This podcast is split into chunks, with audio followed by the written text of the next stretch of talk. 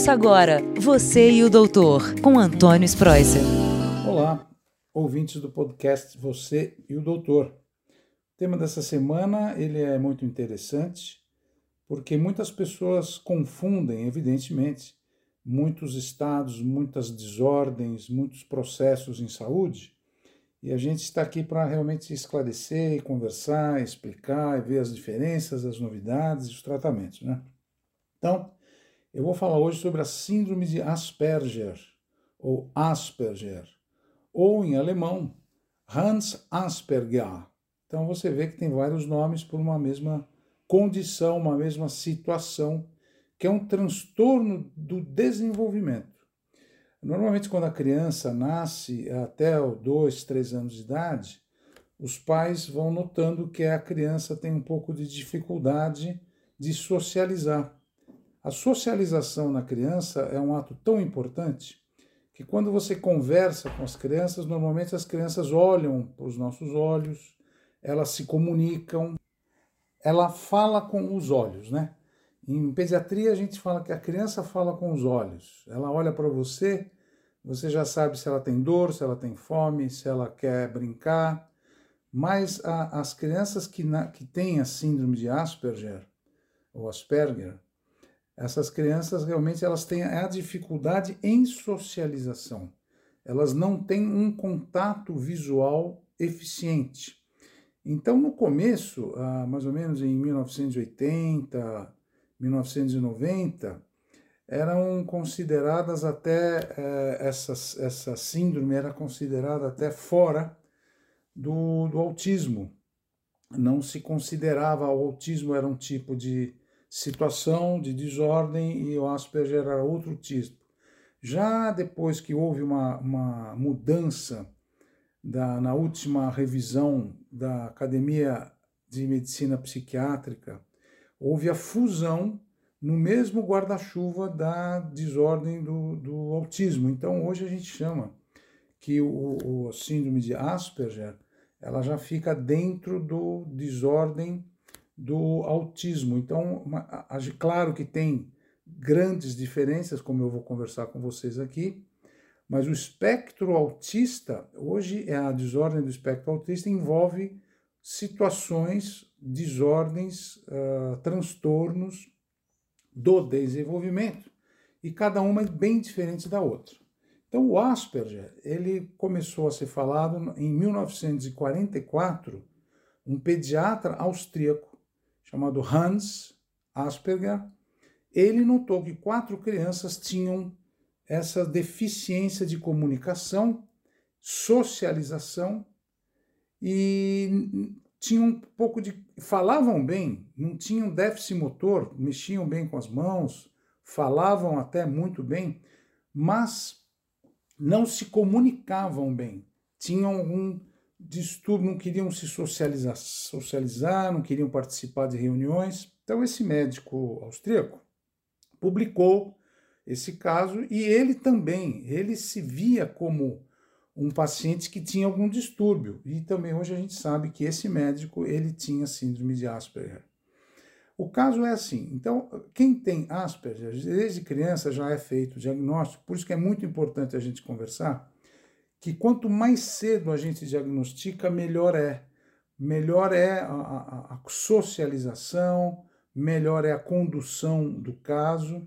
Aqui no Brasil a gente tem mais de 150 mil casos anuais, é, é, é, precisa de um diagnóstico médico e geralmente são muitas especialidades que são envolvidas, tanto a neurologia, neuropediatria, psiquiatria, a psicologia, então, isso é uma, uma tarefa multidisciplinar, uma equipe multidisciplinar, para se fazer o diagnóstico, que a gente sempre sugere, sugere depois dos dois anos de idade que isso seja feito, para que tenha um desenvolvimento bom.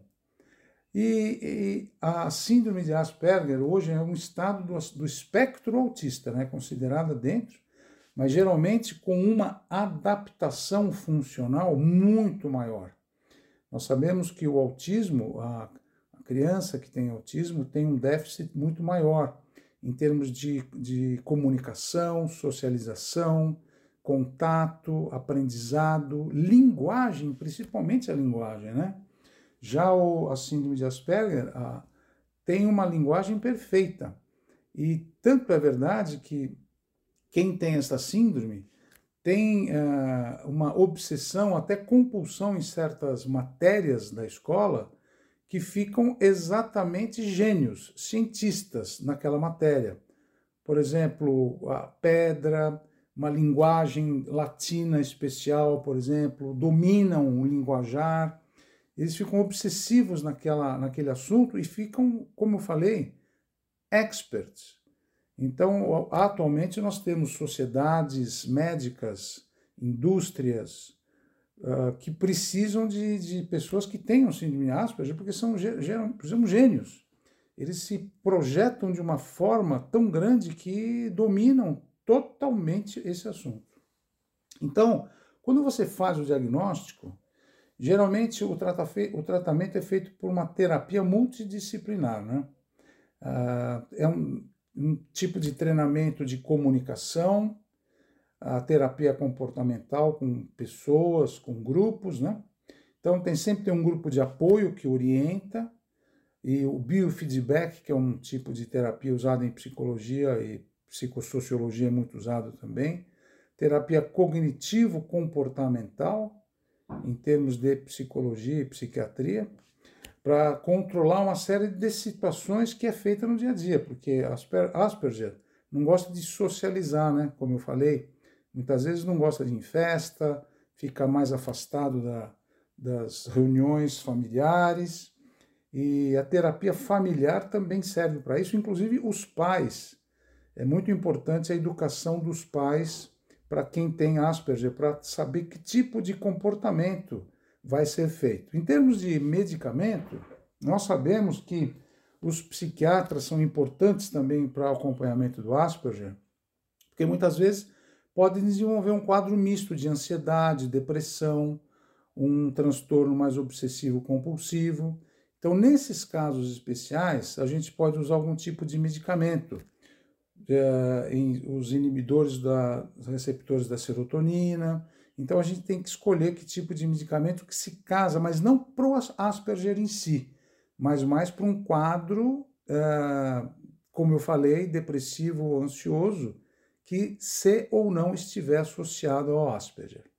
Então, nós temos grandes nomes da sociedade que têm essa situação, que têm esse comportamento, que têm esse distúrbio e que são pessoas extremamente uh, colaborativas, eh, que têm esse transtorno de desenvolvimento, que não alteram em nada a vida propriamente dita dessa pessoa. Então, essa é a grande diferença do quadro de autismo e nós temos hoje uma, uma, um desenvolvimento em termos de terapia multidisciplinar muito grande para ajudar, para uh, fazer com que essa pessoa participe da sociedade de uma maneira bem eficiente, principalmente em termos familiares. Espero que vocês tenham aproveitado e semana que vem nós temos mais um podcast Você o Doutor. Forte abraço a vocês, boa semana, fiquem com Deus. Você e o Doutor, com Antônio Spreuser.